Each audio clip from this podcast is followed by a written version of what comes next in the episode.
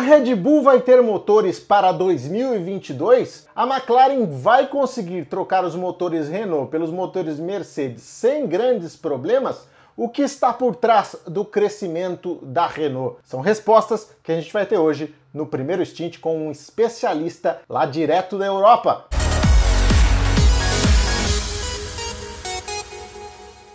Para você que gosta de automobilismo, seja muito bem-vindo a mais uma edição do Primeiro Stint. Essa é uma edição super especial porque a gente tem um convidado lá de fora do país que esteve envolvido aí por quase 20 anos na Fórmula 1 e vai contar um pouco dessa experiência pra gente, também o que esperar de alguns detalhes aí que a gente tem na Fórmula 1. Antes eu queria te pedir para já deixar o seu like, deixar a sua inscrição no canal, porque assim você ajuda a gente a crescer cada vez mais e aliás, agradeço pelos 10 mil inscritos, meta que a gente superou com dois meses de antecedência. Fiz toda essa introdução para falar do Ricardo Penteado, que está aqui com a gente. Boa tarde para você, Ricardo. Boa tarde, Thiago. Tudo bem? Tudo certo. Poxa, uma carreira longa aí, né? E a gente quer começar sabendo como é que você chegou lá, né? Como é que um engenheiro brasileiro consegue estar no topo do esporte, consegue estar na Fórmula 1. Como é que foi tudo isso aí? Então, essa é uma boa pergunta, porque tem até bastante gente que me escreve no Instagram perguntando como é que eu faço para chegar na Fórmula 1, como é que eu faço para seguir outro caminho.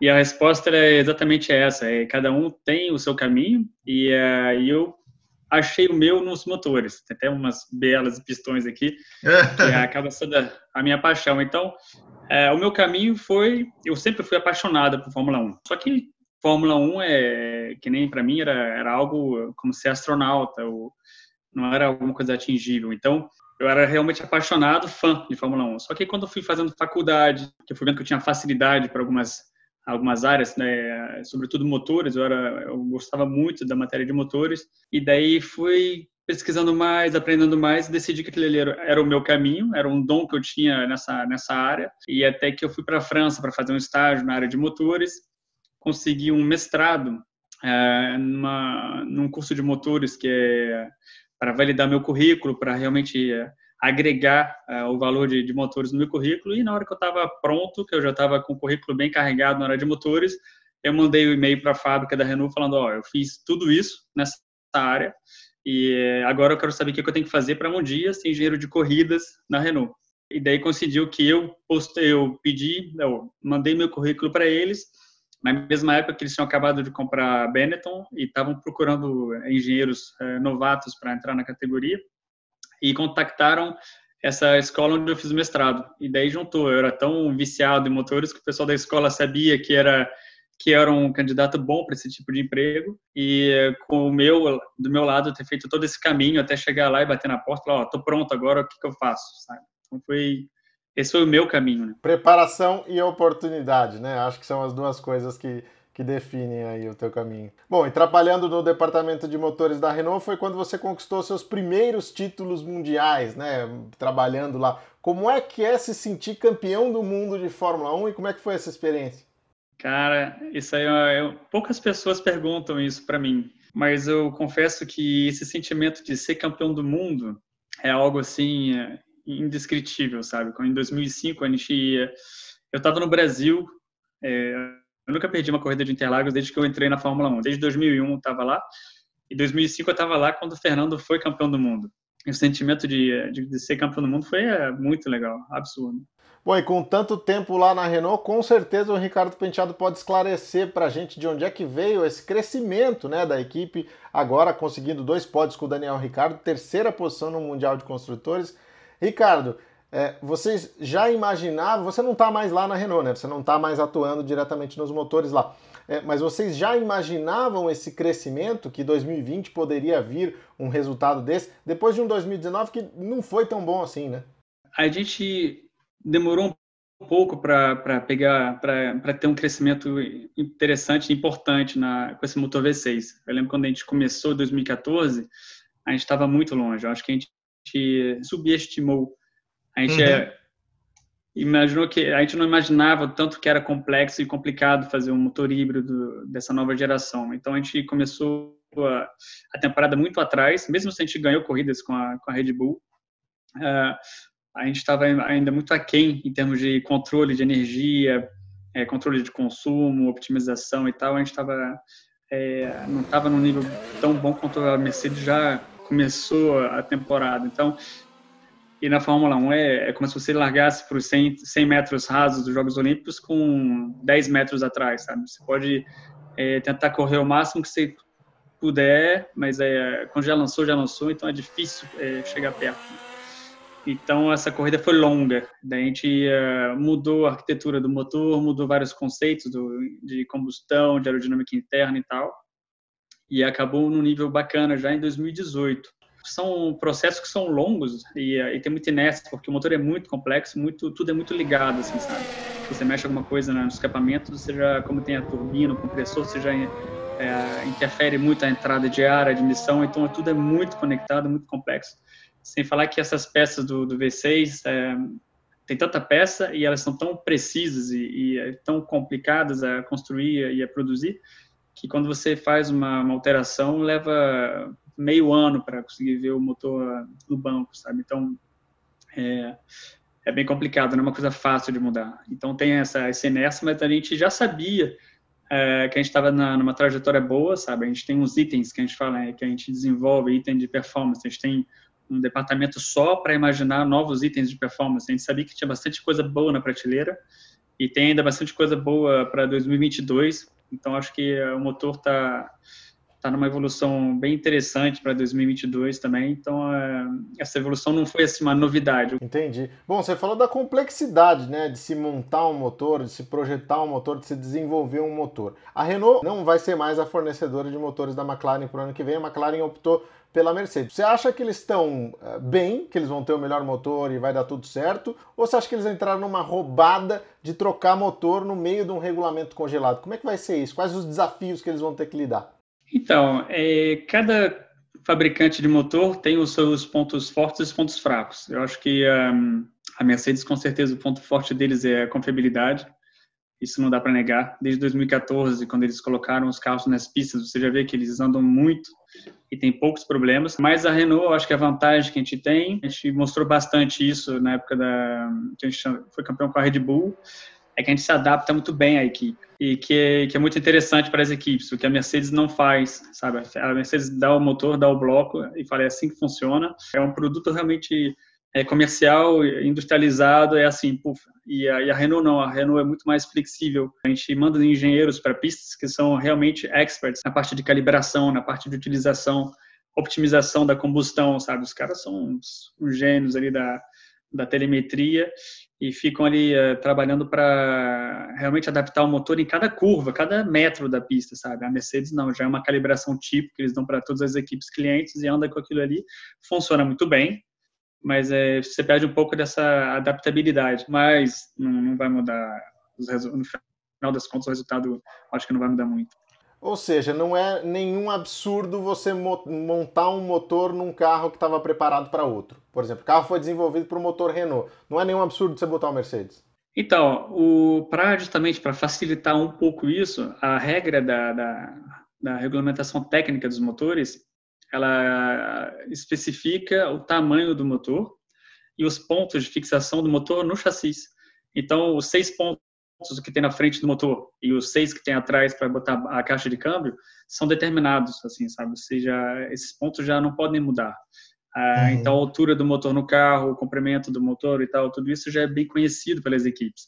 Uh, e o que muda é a parte de integração que a gente fala, onde é que você vai botar os radiadores, aonde você vai passar o escapamento, aonde você vai botar as bombas de hidráulica, bomba de óleo, é, essas acessórios, vamos dizer assim. Mas no final das contas, o carro do ano que vem é desenhado em volta do Mercedes do ano que vem. Não tem, não tem problema nenhum. Entendi. Até porque eles têm também os tokens que permitem aí fazer algumas alterações, né? Poucas, mas que, que podem ajudar é, a comportar o motor. Agora, você falou ali eh, no início do nosso papo em relação a, ao desenvolvimento da era híbrida. Você estava no meio da treta lá com a Red Bull? Como é que os caras eh, reagiram? Você acha que eles foram é, pegaram pesado demais? Talvez essa relação pudesse ter terminado de forma mais suave para que hoje, por exemplo, houvesse uma liberdade de negociação um pouco maior? Como é que você viveu tudo isso? O problema de 2015 é, foi que eles também subestimaram o que é fazer um motor de Fórmula 1, sabe? E eu acho que isso aí vai ser até uma boa, conversa que a gente vai ter daqui a pouco sobre uh, eles comprarem a, licença da Honda e fazer os próprios motores, porque 2015 o nosso motor não estava bom.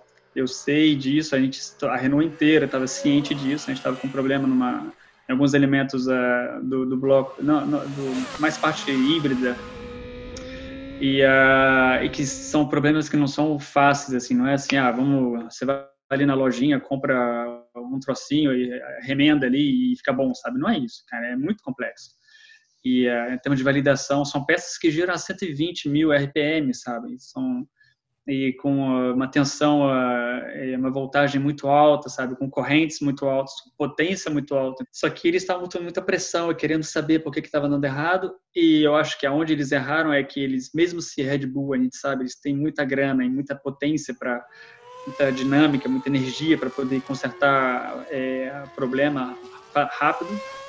Eles não souberam administrar esse tipo de intervenção, sabe? Eles não souberam falar, ó, a gente curte trabalhar com vocês, a gente tem grana, a gente tem potencial aqui, a gente quer ajudar vocês. O que, que a gente precisa fazer para ajudar, sabe? Aonde vocês precisam que a gente apoie vocês? Eles não fizeram isso. Eles, eles botaram um cara conhecido da área de motores para meter o bedelho e inventar uma peça para corrigir a nossa, não sei o quê. E daí eu acho que foi aí que eles perceberam que não era tão fácil, assim, sabe? Tipo assim, até nem sei se devia entrar muito nos detalhes, mas aconteceu até tipo uma aposta, tipo assim, ó, a gente, a Red Bull falou assim, ó, a gente vai dar, é, propor uma solução para vocês. Se a solução for melhor que o motor de vocês, é, vocês, vocês que pagam ela. Uhum. Mas se a gente for pior, a gente esquece de, a gente para de encher o saco, sabe? Uhum. E foi muito pior. Bom, e eles ficaram a pé depois disso, né? Tiveram que rebatizar o motor porque não acharam nenhum parceiro. É, e agora a coisa meio que está próxima de acontecer de novo, né? A Honda vai deixar a Fórmula 1 ao final de 2021 e eles ainda não têm um parceiro definido e a Renault seria a única opção. Como é que você enxerga isso? Você acha que eles têm condições de assumir a operação da Honda, de fazer os próprios motores? E aí emenda uma outra pergunta para uma segunda parte. Existe mesmo essa regra de ah, não conseguiu o motor, uma tem que ser obrigada a fornecer? Então, começando de, de trás para frente, essa regra existe, essa regra realmente existe. É, no acordo da Concórdia, é, as montadoras assinam esse acordo dizendo que é, estão cientes que se uma equipe ou se uma montadora tiver que parar de fornecer motor, ou se uma equipe não tiver uma motorização para a temporada, a montadora que tem menos equipes na temporada, que já está fornecendo para menos uh, equipes clientes, é obrigada a fornecer motor para essa equipe ou essas equipes. Então, sim, a Renault é obrigada a fornecer motor para eles, porque a Renault só tem um cliente hoje, que é a McLaren, ano que vem não tem é, mais cliente, então automaticamente a Renault teria que fornecer motores para eles. Quanto ao fato deles fabricarem os próprios motores, é, eu diria que se, se eles comprassem a Renault, por exemplo, é, eu até acredito que, que daria para eles fazerem, porque eles já a gente já se conhece muito bem, eles já conhecem as pessoas da, da Renault, já conhece, é, a gente trabalha com a equipe inglesa há bastante tempo, e eu acho que seria mais fácil de conseguir isso. Comprar uma montadora, comprar uma fábrica no Japão para montar motor por uma equipe inglesa, a gente viu, a gente percebeu que não é coisa fácil, sabe? O motor, ele ele é criado aonde ele é desenhado, assim, sabe? E ele é desenhado no Japão, o motor da Honda, ele não é desenhado na Inglaterra, ele é, ele é montado, tem uma, tem uma fábrica que, que é, monta as peças na Inglaterra, que leva para a Inglaterra para fazer, vamos dizer, a preparação, o kit, é, para preparar ele para mandar para a corrida, mas ele é fabricado, desenhado, desenvolvido no Japão. Então, acho que é, muito complicado fazer funcionar essa, essa solução, sabe? Teria que mandar um monte de dinheiro para o Japão, teria que, não sei como é que funciona, seria realmente muito, muito complicado. Então, eu acho que não é muito viável. Bom, Ricardo, por mim, eu ficava aqui mais umas duas horas batendo papo, conversando, absorvendo esse conhecimento que você tem, mas sei também que a sua agenda aí na Europa tá, tá super concorrida, com projetos novos. Novos, aliás, eu nem sei se você pode falar. Pode falar já o que, que você está preparando, o que, que você está fazendo? Ainda não. Pode sim, sim, sim, não tem problema nenhum. Eu trabalhei uh, de 2010 até 2013, eu trabalhei com Eric Boulier, que era chefe chefe da Renault naquela época. Uhum. E depois eu trabalhei com ele novamente, quando eu era chefe da, das equipes da, da, que estavam trabalhando para a McLaren, quando a gente fez o primeiro acordo inédito de fornecimento de motores para eles. O Henrique Boulier era o chefão da McLaren na época, então a gente se conhece bem e a gente conversando sobre eh, várias coisas pessoais, eu falei para ele que estava começando a, a, pensar numa nova alternativa, uma nova aventura para mim. E daí ele me falou desse projeto que está acontecendo aqui agora na Suíça, que não é muito longe de onde eu moro, é uma hora aqui de casa, que é para fazer o primeiro hipercarro suíço. Que legal. Exatamente. Então eu sou o chefe de projeto dessa dessa máquina maluca aí. A gente está uhum trazendo muita tecnologia da Fórmula 1. Então, vai ser um carro que tem mais de mil cavalos de potência, que vai ter o MGU-K, um motor elétrico atrás, vai ter dois motores elétricos nas rodas dianteiras, um em cada roda, para ter o que a gente chama torque vectoring, que é para poder uhum. realmente é, é, controlar o torque em cada uma das rodas dianteiras. Então vai ser uma máquina muito interessante e daí eu acabei aceitando esse projeto desde fevereiro, eu estou trabalhando nele. E geralmente esses carros são super exclusivos, né? Vocês já sabem quantas unidades, mais ou menos? Já, então, a gente está querendo fazer esse primeiro modelo que é híbrido, é um pouco mais de 70 unidades, e o carro vai custar, quanto é que está o euro aí no Brasil agora? É 6 mais ou menos? É, por aí, por aí. Então vai custar uns 12 milhões de reais. Ah, poxa, já reserva um para mim então, eu vou querer, por gentileza. Já deixa um lá no meu nome. Mas quem quiser, quem quiser dar uma olhada no carro, já tem alguns uns desenhos dele no, no site, chama Morandi Cars, morandicars.com. É, a gente colocou aí na tela agora para o pessoal ver. Prazer realmente de poder participar um pouco e, e, e falar não só da minha história, mas responder algumas perguntas técnicas. Se o pessoal tiver mais pergunta, ou você mesmo pode mandar aí, você me manda um WhatsApp, eu te respondo. E para o pessoal que está me vendo aí, vai lá no rico.penteado no Instagram, e eu tento responder sempre o pessoal que manda pergunta lá. Fechado. Tá aí também na tela o Instagram do Ricardo Penteado. Ricardo, obrigado de novo e com certeza a gente volta a se falar futuramente aí sobre Fórmula 1 e sobre o hipercarro. Um abraço. Valeu. Obrigadão, galera. Tchau, tchau.